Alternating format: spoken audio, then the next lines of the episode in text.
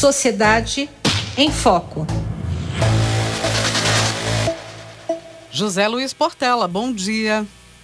Bom dia, ah, bom dia Roxane, bom dia os ouvintes da Rádio USP, bom dia Brasil, né? Hoje tem Brasil. bom dia Brasil, é isso mesmo. Portela, vamos falar de tarifa zero no transporte público. Aqui em São Paulo tem uma proposta sendo discutida, mais uma vez volta a ser avaliada. É um tema que sempre volta, né? Sempre ressurge. Um, a gente, inclusive, tratou desse assunto aqui com o professor da Poli. O que eu te pergunto é o seguinte: o que representa a política de tarifa zero no transporte público como política pública? Eu acho que sobretudo nesse momento, representa um, uma grande injustiça. Por quê? Até o professor Mauro Ziboricius, que é um grande professor e tal, ele disse que ela é viável, né? Não desejável. Ela, na minha opinião, é viável, não desejável. E ela é viável, sobretudo, em cidades pequenas, né? Ah, por que, que ela seria uma grande justiça? A primeira, a primeira questão. Uhum. Porque muita gente que anda de ônibus vai pagar, vai ter uma gratuidade que ele poderia pagar. Quer dizer, é, quem não pode pagar ou tem dificuldade extrema para pagar é um número menor de quem pode pagar. Então, esse dinheiro seria muito melhor aplicado, seria muito mais justo se você fizesse a política de renda mínima então você manda renda mínima universal, você manda, no caso, focada, não universal. É, você envia a, uma transferência de renda para aquelas pessoas que não podem, e aí você entra num processo normal. Segunda questão é que exatamente isso representa uma segurança para o empresário. Ninguém está olhando isso, porque o empresário passa aí a ter a certeza que o governo vai lhe pagar e não fica tão atento a atender bem a população. Né? Quando ele depende da população, ele tem que ter mais cuidado com o, o ônibus, com a, a, limpeza do ônibus, com o Estado, com a manutenção, etc. e tal. Ninguém olha para isso. Quer dizer, a partir desse momento, essa política foi muito, na verdade, eh, insuflada pelos empresários de ônibus porque ela parece, é, ela é o tipo da coisa demagógica, porque ela parece uma coisa boa, e esse é um ponto complicado no Brasil. Exatamente como as pessoas não têm renda, tem gente vivendo na extrema pobreza e tem gente vivendo na pobreza com uma renda insuficiente, a forma das pessoas compensarem isso, como políticas públicas, é dar gratuidade. E essa gratuidade, na verdade, é uma demonstração do erro da desigualdade que existe no Brasil, do vexame da desigualdade que nós temos. Então, na verdade, se todo mundo tiver uma renda mínima compatível, não, aí não há necessidade das gratuidades. Uhum. E o que, tá, o que essa política pública pode causar é porque o empresário tem uma tremenda influência e poder junto às prefeituras, junto ao poder público, né? tanto os empresários de lixo como os empresários de transporte público têm um poder muito grande. Então eles vão ficar é, é, discutindo lá o quanto eles devem ser remunerados, enquanto gente que pode pagar está tendo gratuidade e tal.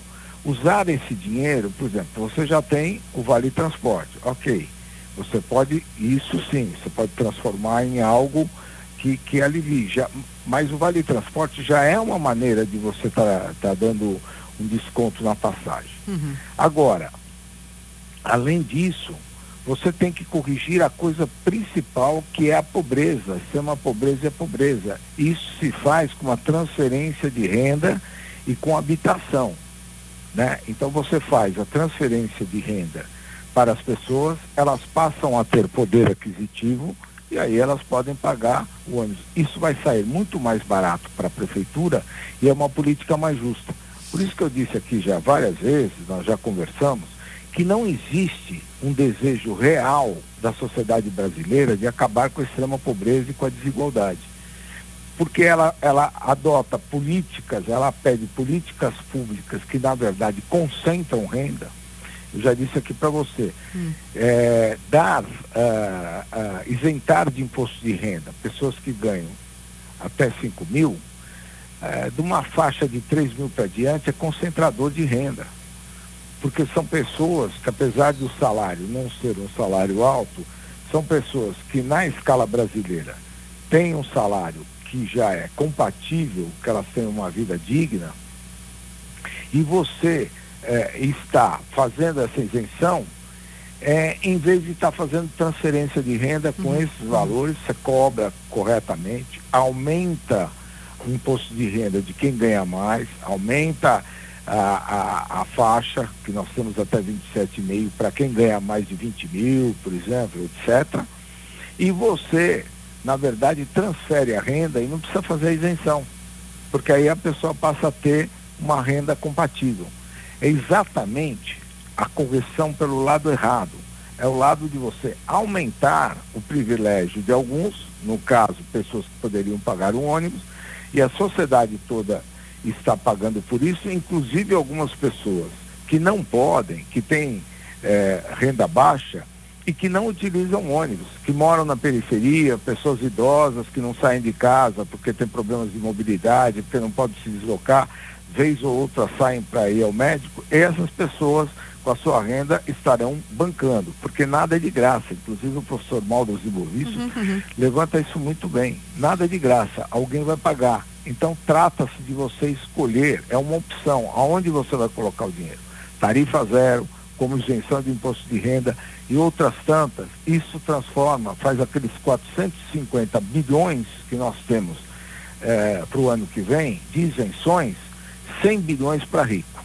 Uhum. Bom, é, chegou, só para concluir, eh, tem até uma outra proposta sendo discutida que a União também passaria determinado valor para complementar o vale transporte das empresas, que elas já contribuem para criar um tal fundo, mas enfim, cai na mesma discussão que você está dizendo, né? De toda forma, e, é uma isenção. É isso. Exatamente. E, e, e, a própria, o caminho que você tem que ter para fazer essa política corretamente uhum.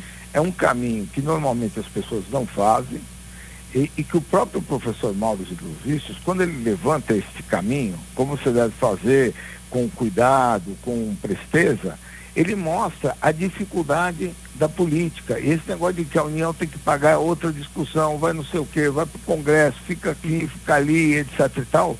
Quer dizer, isso cria uma, uma falsa expectativa uhum. com uma dificuldade de implantação quando é muito mais fácil você implantar uma política de renda mínima focada na população mais pobre.